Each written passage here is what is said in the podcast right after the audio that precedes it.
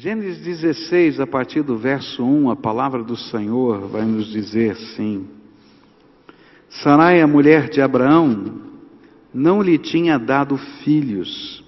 Ela possuía uma escrava egípcia que se chamava Agar. E um dia Sarai disse a Abraão: Já que o Senhor Deus não me deixa ter filhos, tenha relações com a minha escrava. Talvez assim, por meio dela, eu possa ter filhos. E Abraão concordou com o plano de Sarai. E assim ela lhe deu a Agar para ser sua concubina. Isso aconteceu quando já fazia dez anos que Abraão estava morando em Canaã. Abraão teve relações com Agar e ela ficou grávida. E quando descobriu que estava grávida, Agar começou a olhar com desprezo para Sarai, a sua dona. E aí Sarai disse a Abraão: Por sua culpa, Agar está me desprezando. Eu mesma a entreguei nos seus braços, e agora que sabe que está grávida, ela fica me tratando com desprezo. Que o Senhor Deus julgue quem é culpado, se é você ou se sou eu. E então respondeu Abraão: Está bem, Agar é sua escrava, você manda nela, faça com ela o que quiser.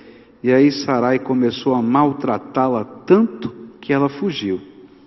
Mas o anjo do Senhor a encontrou no deserto, perto de uma fonte que fica no caminho de Sur, e perguntou: Agar, escrava de Sarai, de onde você vem? Para onde você está indo? Estou fugindo da minha dona, respondeu ela. Então o anjo do Senhor deu a seguinte ordem: Volte para sua dona e seja obediente a ela em tudo. E o anjo do Senhor disse também: eu farei com que o número dos seus descendentes seja grande. Eles serão tantos que ninguém poderá contá-los. Você está grávida e terá um filho, e porá nele o nome de Ismael, pois o Senhor Deus ouviu o seu grito de aflição. Esse filho será como um jumento selvagem, ele lutará contra todos, e todos lutarão contra ele, e ele viverá longe de todos os seus parentes. E então Agar deu ao Senhor este nome, o Deus que vê. Isso porque ela havia falado, ele havia falado com ela e ela havia perguntado a si mesma: será verdade que eu vi aquele que me vê? É por isso que esse poço que fica entre Cádiz e Bered é chamado de poço daquele que vive e me vê. Agar deu um filho a Abraão e ele pôs no menino o nome de Ismael. E Abraão tinha 86 anos quando Ismael nasceu. Vamos orar a Deus. Pai querido, nós estamos aqui reunidos nesse lugar, celebrando um culto na tua presença. Louvado seja o Senhor, porque a tua promessa se cumpre, onde dois ou três estiverem reunidos debaixo da autoridade do nome do teu filho Jesus, o Senhor estaria conosco. E Senhor, podemos ouvir a tua voz, sentir a tua presença, tu és a razão de estarmos aqui. E nesta hora eu quero te pedir, vem com o teu Espírito Santo, vem com a tua graça, ministra no nosso coração que esse seja tempo, Senhor, de o Senhor tratar a nossa alma. Que seja tempo do Senhor revelar a tua vontade. Que não seja a palavra de um homem falando, Pai, porque ela vai ser enfadonha. Mas, Senhor, que seja o ministrar do teu Espírito aqui entre nós. E eu quero confessar diante dos meus irmãos que estão aqui, Senhor, não vai ter sentido nenhum se eu falar. Mas se o teu espírito falar, nós seremos tocados, nós seremos consolados, nós seremos transformados, porque tu és a nossa esperança, Jesus. Então, Jesus, vem sobre nós, revela-te aqui, fala conosco, toca o nosso coração, responde o anseio e a dúvida de cada um, ministra sobre nós. É aquilo que oramos no teu nome, Jesus. Amém e amém. Você pode sentar-se, querido. Nós começamos a estudar esse texto hoje pela manhã e vimos que a estrutura desse texto, ela está montada, essa narrativa, como se fosse uma peça de teatro, né? ainda que ela seja verdadeira, a história é verdadeira, a gente vai encontrar aqui cenas. E aqui a gente tem quatro cenas distintas. A primeira cena é a cena da tentação. Quando Abraão faz o que não deve fazer, e a gente aprendeu hoje pela manhã como a tentação se processa.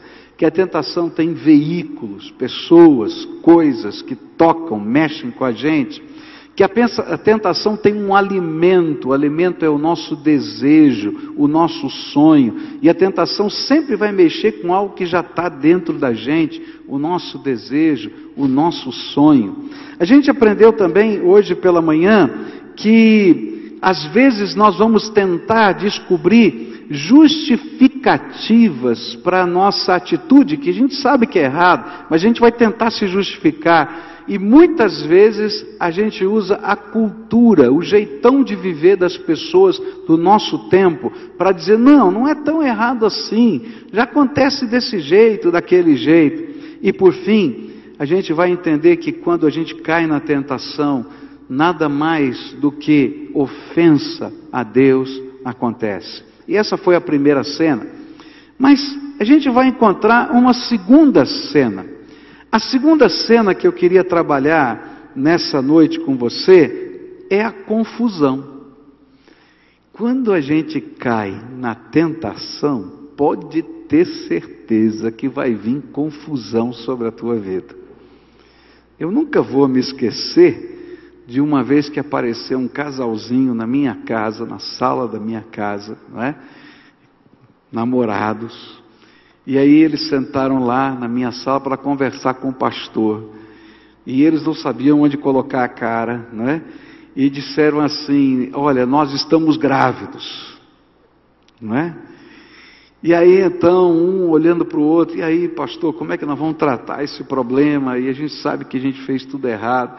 E num dado momento, o rapaz virou assim: Pastor, o senhor acredita que foi uma vez só mas foi suficiente uma vez só. Eu conheço tanta gente que faz tanta coisa errada, mas uma vez só.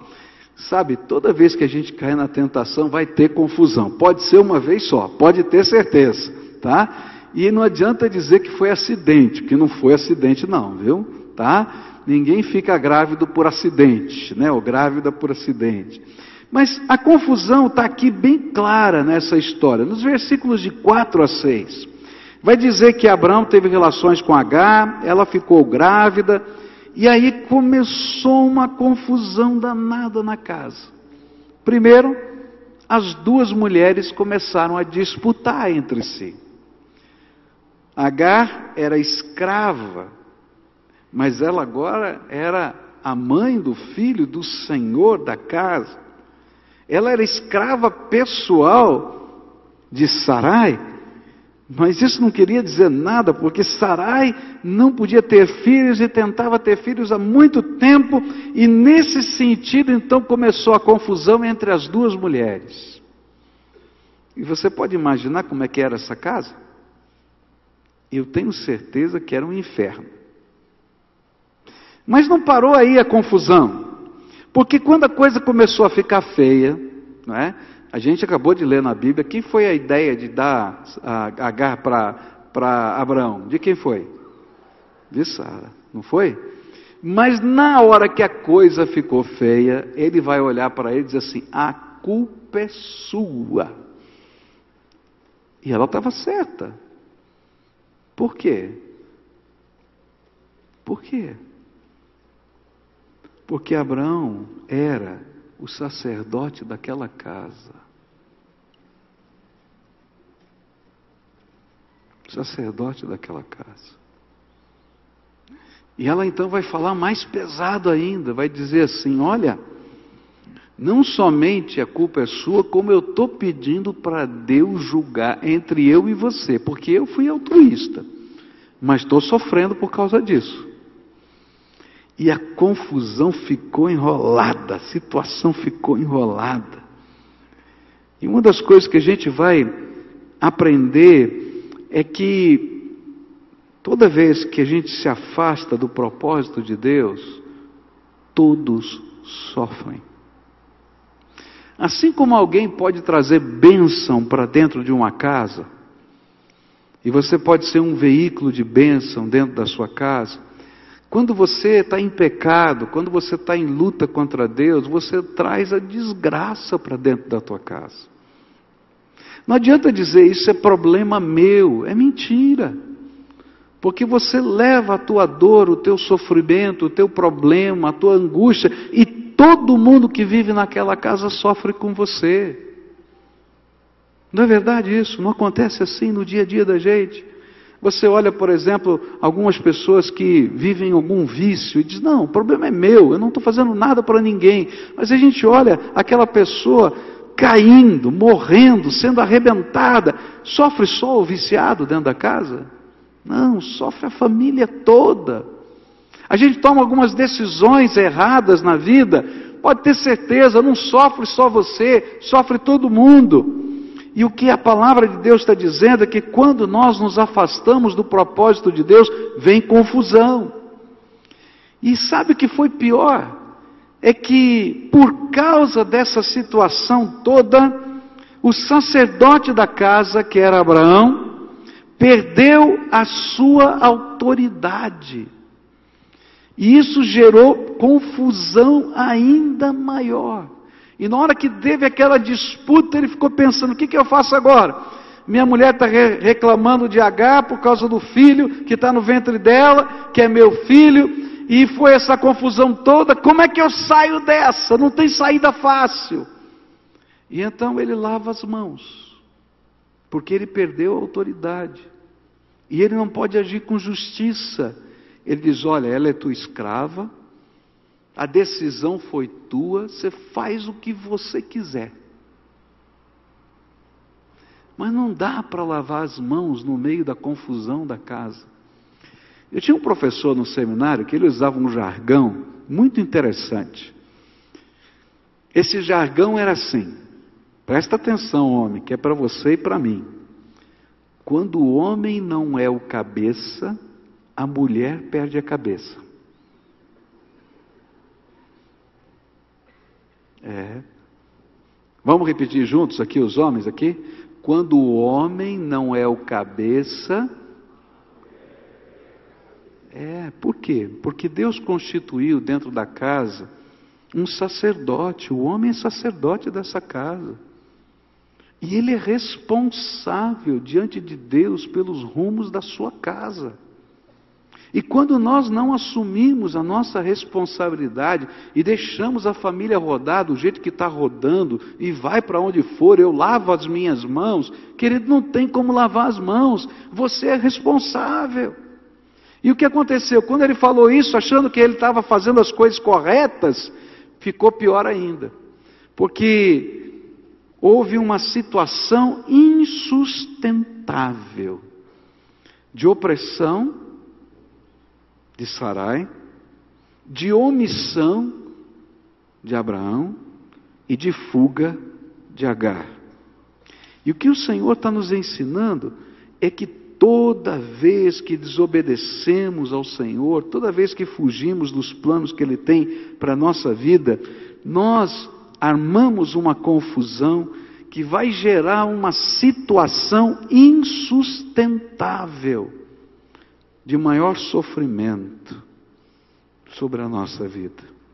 Então, querido, se você está no meio de uma luta de consciência, e se o Espírito de Deus te fala: olha, não é por aí o caminho, não é esse o plano que eu tenho para você, não foi isso que eu preparei, ainda que você tenha todas as justificativas, foge, sai dessa vida. Sabe por quê? Porque senão você vai construir sofrimento na sua casa e no seu coração. Foi assim com Abraão, o pai da fé. Você acha que não vai ser assim comigo, com você também? Segunda terceira cena que esse texto me mostra, e eu acho tremendo, vai aparecer nos versos de 7 a 12. Mas o anjo do Senhor a encontrou no deserto, perto de uma fonte que fica no caminho de Sur, e perguntou a Hagar, escrava de Sarai, de onde você vem, para onde você está indo? Eu estou fugindo da minha dona, respondeu ela. Então o anjo do Senhor deu a seguinte ordem: Volte para sua dona, seja obediente a ela em tudo. E o anjo do Senhor disse também: Eu farei com que o número dos seus descendentes seja grande, e eles serão tantos que ninguém poderá contá-los. Você está grávida e terá um filho e porá nele o nome de Ismael, pois o Senhor Deus ouviu o seu grito de aflição. E esse filho será como um jumento selvagem, ele lutará contra todos, e todos lutarão contra ele, e ele viverá longe de todos os seus parentes. A terceira cena é a cena da restauração. A primeira foi a tentação, a segunda foi a confusão, a terceira foi a restauração. Aí é que eu acho Deus tremendo. Porque apesar de nós construirmos as confusões da nossa vida, e a Bíblia é muito tremenda a dizer do que se queixa o homem, senão dos seus próprios pecados. Apesar das bobagens que a gente faz, a bondade de Deus ainda assim não nos desampara. E é interessante é ver que não é Abraão que está orando nessa hora. Não é Sarai ou Sara que está orando nessa hora. Não é Agar que está orando. Mas aí a gente vai aprender uma coisa tremenda da graça de Deus. Que Deus nos ama primeiro do que a gente é capaz de amá-lo. Que Deus vai à nossa procura antes que a gente tenha tido oportunidade de procurá-lo. E está lá Agar fugindo pelo deserto, e o anjo do Senhor, que é uma das figuras do Velho Testamento, da pessoa do Senhor Jesus, vai encontrá-la no meio do deserto. E eu acho tremendo isso, porque às vezes a gente cai na tentação, a gente está vivendo uma confusão danada na nossa vida, que a gente não vê saída, a gente não vê oportunidade, a gente não vê como resolver a questão. E a graça de Deus é tão tremenda, mas é tão tremenda, mas é tão tremenda, que Jesus vai visitar a gente no lugar em que a gente está. Ele entra no meio do deserto da nossa vida. Ele entra no meio das aflições do nosso coração, ele entra no lugar da grande confusão e ele se revela a nós. E a obra da restauração não é uma obra nossa, é uma obra do amor, da grandeza, da paixão do Senhor Todo-Poderoso que vai na direção da gente. É Ele que vai. E se você olhar para a sua história, você vai encontrar momentos na tua vida em que você estava numa grande confusão e você foi visitado pelo, pela graça de Deus. Eu não sei como. Muito provavelmente não tenha sido um anjo que apareceu, mas apareceu uma palavra de Deus, apareceu uma pessoa de Deus, apareceu um convite de Deus, apareceu um toque do Senhor, porque é assim que ele trabalha. Mas a obra da restauração não é somente essa visitação de Deus na nossa vida, porque a gente precisa aprender a ser transformado. E aí então o anjo do Senhor começa a trabalhar o coração de Agar. Eu sei, eu tenho certeza, eu não tenho dúvida nenhuma que Deus teve que trabalhar o coração de Abraão, que Deus teve que trabalhar o coração de Sara. Eu não tenho dúvida que coisas de Deus aconteceram que não estão registradas nas Escrituras. Mas Deus tinha que trabalhar o coração de Agar. Afinal de contas, de todas as pessoas dessa história, Agar era aquela que menos tinha condição de fazer qualquer coisa. Por quê? De uma maneira injusta, na terra daquele tempo existia escravidão. E um escravo era uma ferramenta viva. A mesma autoridade que uma pessoa tem sobre um boi, sobre um jumento, sobre um cavalo, sobre uma ovelha, as pessoas imaginavam que podiam ter essa autoridade sobre um homem ou uma mulher. E no momento em que Sara disse: Olha, você vai dormir com Abraão, e Abraão disse: Você vem dormir comigo. Ela era a única pessoa que não tinha nenhuma opção. Está entendendo? E aí então a história se volta do pai da fé, que é Abraão, que fez tudo errado, para aquele que está vivendo a aflição. E é muito bonito porque a revelação de Deus, que é a quarta cena, é justamente isso. Quem é o Deus que está falando com você? Mas é interessante que, apesar de tudo isso, apesar de toda a situação injusta que estava no coração daquela mulher, apesar de todas as justificativas que estavam diante dela, tremendamente plausíveis. Eu não tenho como lidar a não ser dizer aquilo é injustiça. Aquilo que aconteceu com essa mulher foi injustiça. Apesar disso, Deus tinha que tratar o coração dela. E aí o anjo do Senhor começa a tratar o coração dela, declarando uma coisa e fazendo duas perguntas. Primeira coisa, ele diz assim: Agar, escrava de Sara, ou de Sarai. É como se Deus estivesse dizendo: Quem é você?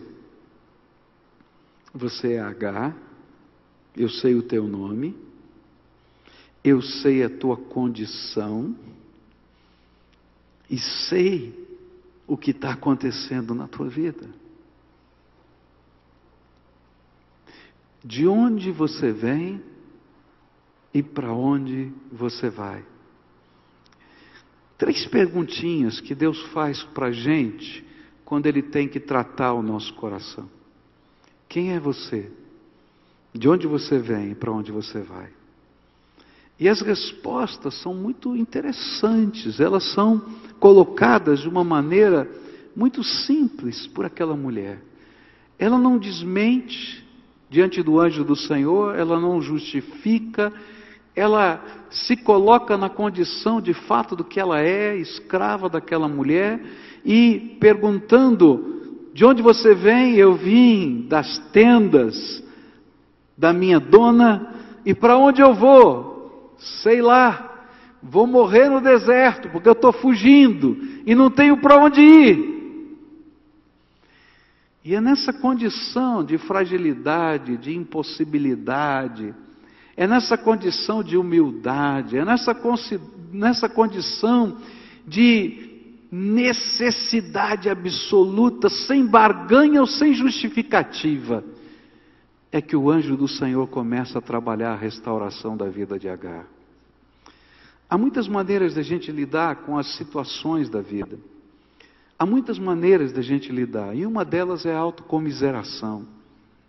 É quando, no meio do sofrimento, da luta, da dificuldade, eu fico me sentindo a mais injustiçada, a mais terrível, a mais angustiada, nada, nem ninguém, nem Deus, não pode, não vai. E sabe, querido, se eu ficar olhando assim com pena de mim mesmo a vida inteira, eu não vou conseguir sair de nenhum lugar, de nenhuma situação eu vou fugir da vida e vou entrar no meu deserto para morrer.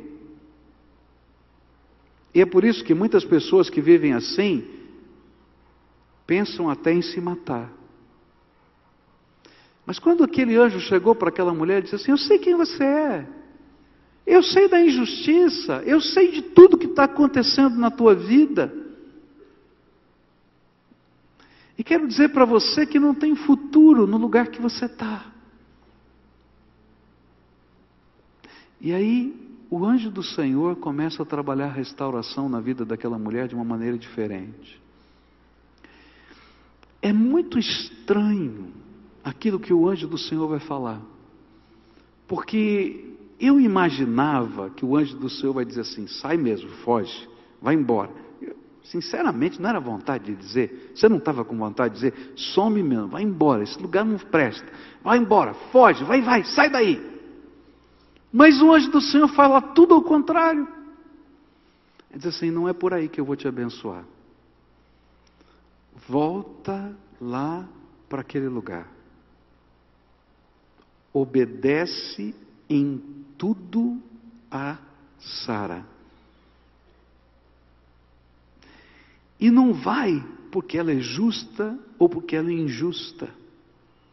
E nem vai porque você espera algum tipo de reconhecimento ou recompensa daquela família.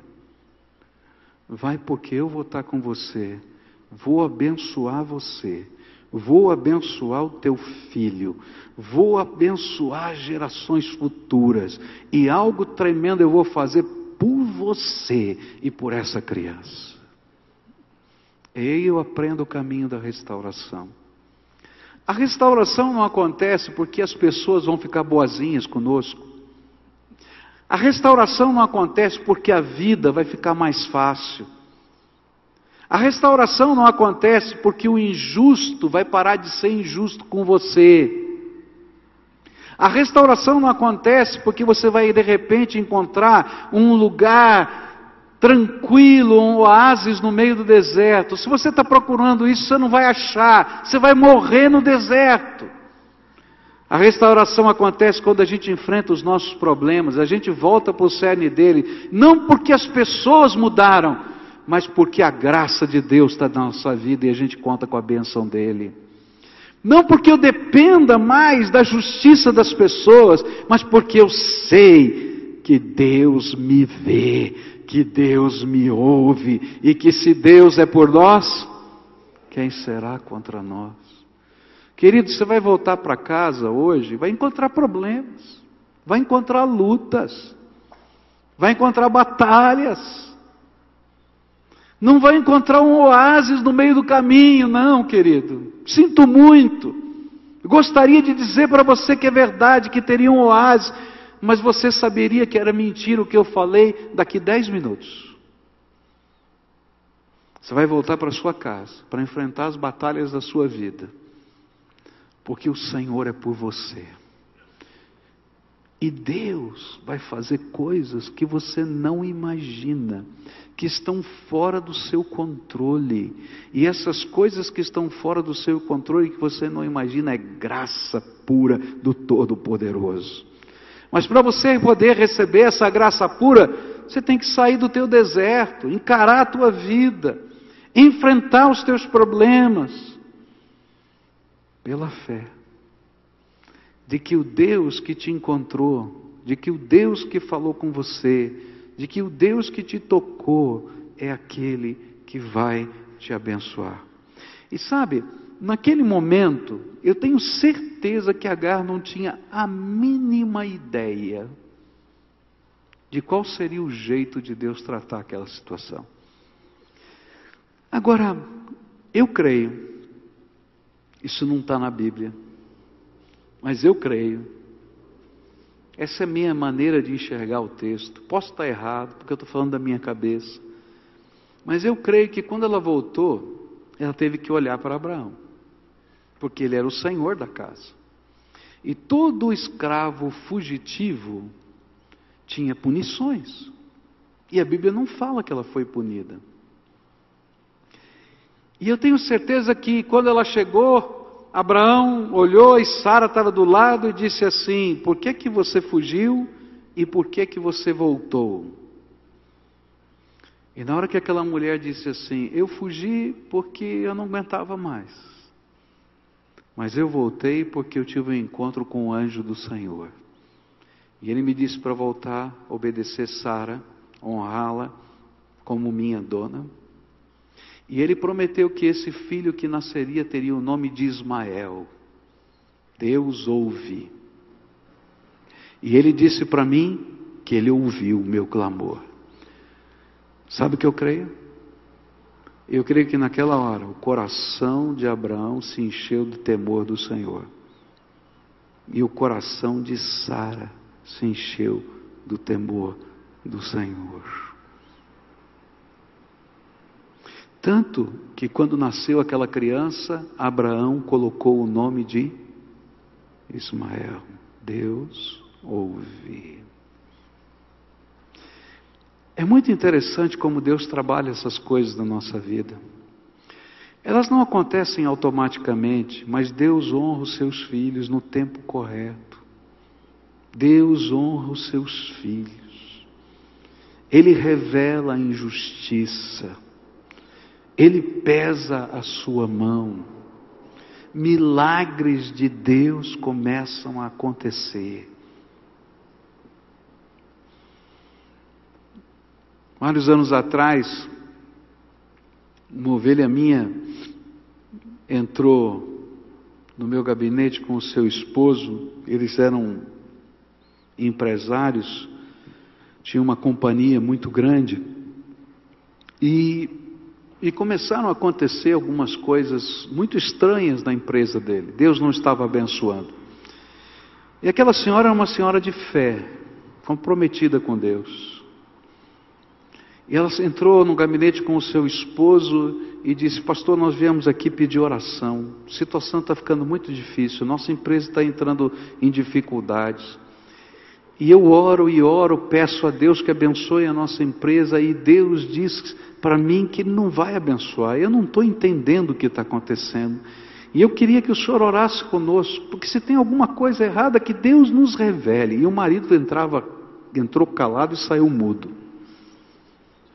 E aí a gente começou a orar. Eu falei, Senhor, se tem alguma coisa errada, revela. Senhor, se tem alguma coisa errada, revela. Senhor, se tem alguma coisa errada, revela. Põe a tua mão, põe a tua mão, Senhor. Nós precisamos da tua bênção. Bom, aquela oração foi um estrago horrível. Verdade, foi um estrago. Passadas algumas semanas, houve uma série de acidentes, um atrás do outro, e aquele homem perdeu uma fortuna fortuna, caminhões de mercadoria, caíram no rio, outro tombou, não sei o quê, e era tudo assim, porque lá eles faziam naquele tempo aquela divisão: isso aqui faz seguro, isso aqui não faz seguro. Tudo que não tinha seguro caía. Era incrível, tudo.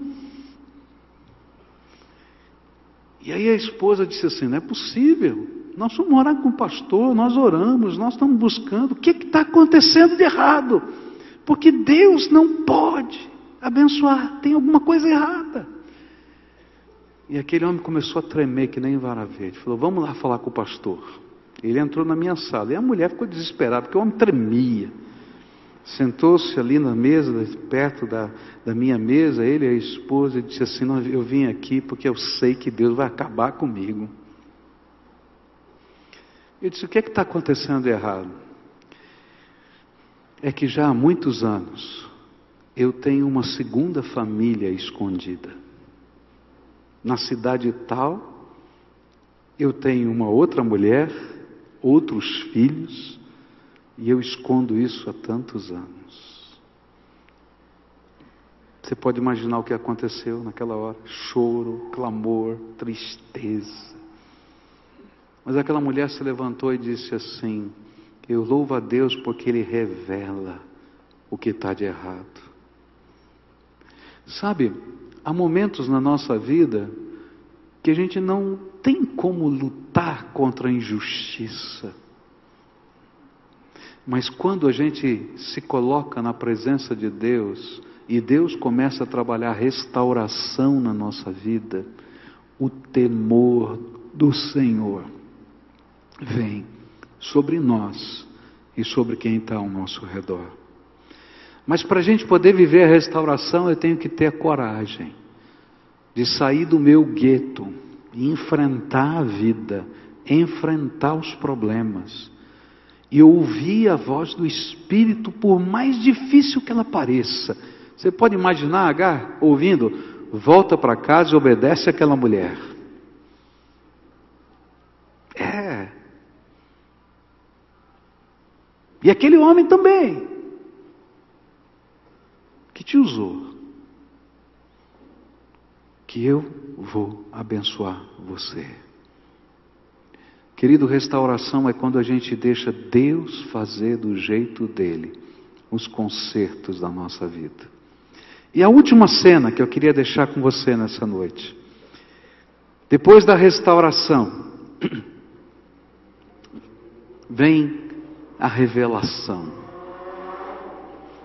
vem a consciência de quem Deus é. E é interessante que Agar e o anjo vão usar três expressões que revelam para a gente o que ela aprendeu com tudo isso. Ela colocou duas expressões no nome do lugar e no nome do Deus que ela conheceu. Ela vai dizer: esse Deus é o Deus que vive e vê. Esse Deus é o Deus que vive e vê.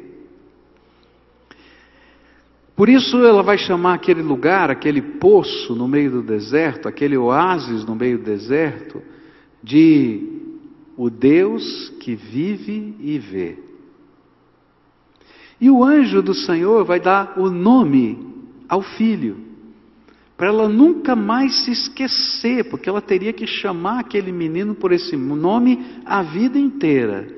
Deus ouve. Olha, três coisas que Deus revelou para ela que ela teve que aprender: Deus vive, Deus vê e Deus ouve. É tremendo, não é? Deus vive, Deus vê e Deus ouve. Nesse contexto, é que o Senhor começa a trabalhar. Por que, que era importante ela entender que Deus vive? Provavelmente ela tinha vindo do Egito e a sua origem remontava, estava lá para trás, colocada na adoração de ídolos. E quando a gente ora diante de uma imagem, é uma coisa muito estranha. Porque a imagem não tem boca para falar, não tem pé para andar, ainda que tenha a imagem do pé, ela não anda. Não tem mãos que possam nos tocar. Se a gente quiser fazer alguma coisa, eu vou ter que pegar essa imagem, carregar nos meus ombros, levar para um lugar e para outro. E de repente ela está descobrindo um Deus que é muito diferente de todas as imagens que ela um dia serviu. Um Deus que está vivo, um Deus que se manifesta, um Deus que vai ao encontro dela no meio do deserto. E essa é a primeira revelação dessa mulher tremenda. O Deus que quer trabalhar a tua vida é um Deus vivo. O Deus que quer tocar no teu coração está vivo, está presente aqui. Não tem um segundo da tua vida que ele não conheça. A Bíblia diz que antes que você fosse gerado no ventre da sua mãe, ele estava vendo cada célula se multiplicar. Ele está vivo. Você não precisa carregá-lo. Ele é que te carrega nos seus braços. Segunda coisa que ela aprendeu: o Deus que está vivo não está muito ocupado no céu que não possa ver você. E é tremendo isso, porque o anjo do Senhor apareceu e falou: não a mulher, ou egípcia, ou perdida no deserto, do que, que ele chamou? Agar. Agar. Chamou pelo nome. O Deus que está vivo me vê, me conhece, sabe a minha história. Você não é um número na prateleira do céu. Você é filho amado, escolhido, precioso, precioso, preciosa de Deus.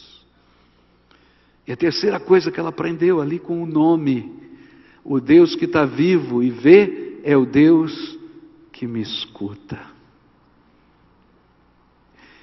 E olha que coisa tremenda, porque ela teve que colocar o nome, não é? Do filho dela, de Ismael.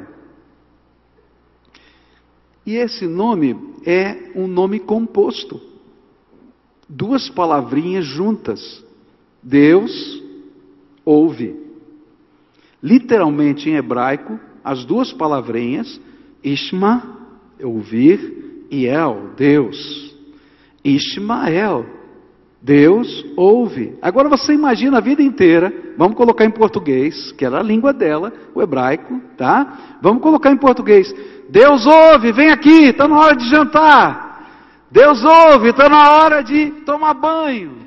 Deus ouve, vamos agora levantar. Deus ouve a vida inteira.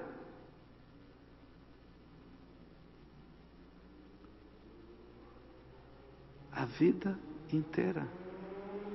E cada vez que ela gritava, Deus ouve, ela guardava no coração a promessa: meu filho vai ser o pai de uma grande nação. Ele não vai viver nessas tendas aqui, ele vai ter as suas próprias tendas. Ele vai ser forte, como um jumento selvagem, feroz, porque ele vai estar em luta. Mas ele tem a benção de Deus. Deus ouviu, Deus ouve e Deus ouvirá. Está entendendo? Tentação, confusão, restauração e revelação. É assim que Deus trabalha na nossa vida. As duas primeiras partes falam da nossa natureza pecadora, nós caímos, erramos, sofremos. As duas últimas falam da grandeza de Deus que vai ao nosso encontro, vai nos buscar, vai tratar a nossa vida, vai mexer na nossa história, vai colocar temor do Senhor no nosso coração, vai fazer diferença na nossa vida. Daqui a pouquinho a gente vai celebrar a ceia do Senhor juntos aqui. E esse memorial tem a ver com tudo isso. Foi porque Deus nos viu que Jesus nasceu nesse mundo. Foi porque Deus se importa é que ele se fez carne para habitar entre nós aqui na terra. Foi porque Deus nos ama que ele tomou o nosso lugar na cruz do Calvário e morreu por nós para perdão dos nossos pecados. Foi porque Ele tem um propósito eterno para a nossa vida que Ele ressuscitou no terceiro dia. E sabe onde ele estava? A Bíblia fala que ele estava no Hades, naquele lugar que a gente chama de inferno. E quando ele ressuscitou, ele saiu de lá com duas chaves: a chave da morte e do inferno, para que todo aquele que nele crê não pereça, mas tenha a vida eterna.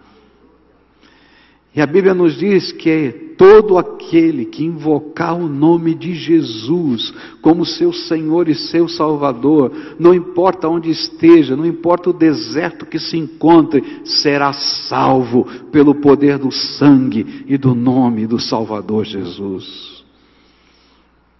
Agora, para ele fazer isso, você vai ter que ter algum, alguma atitude de coragem, como Agar teve. Porque o Espírito de Deus vai até o teu coração e te toca e fala: Olha, isso é para você, é a minha bênção para a tua vida. Mas você vai ter que ouvir a minha voz e me obedecer. Você vai deixar eu ser o Senhor da tua vida.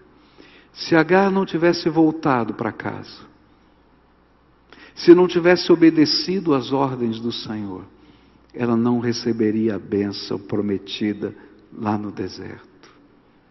E queridos, assim acontece na nossa vida. Deus nos pega no meio das confusões da vida, e o que a gente vai ter que fazer é fazer uma entrega absoluta, mesmo quando eu não compreendo, mesmo quando eu não acredito que haja alguma solução, mas eu ouvi essa voz e por causa do Senhor que falou, pela fé nele é que eu vou fazer isso.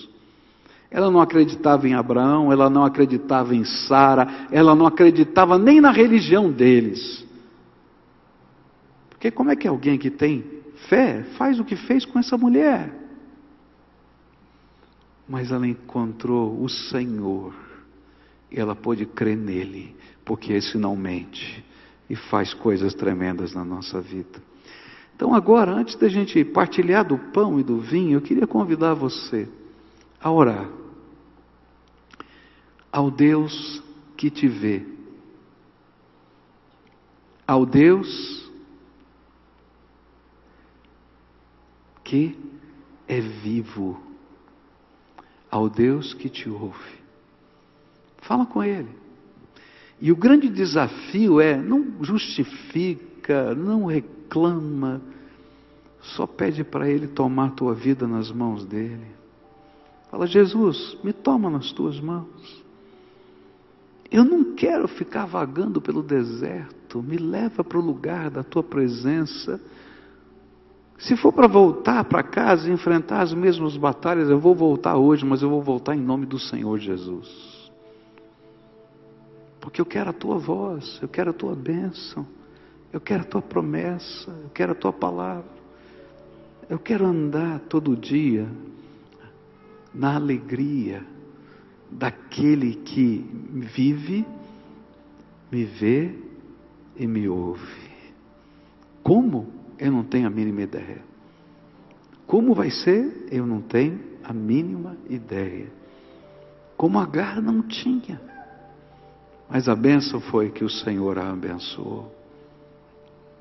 Senhor Jesus, agora que nos preparamos para esse memorial,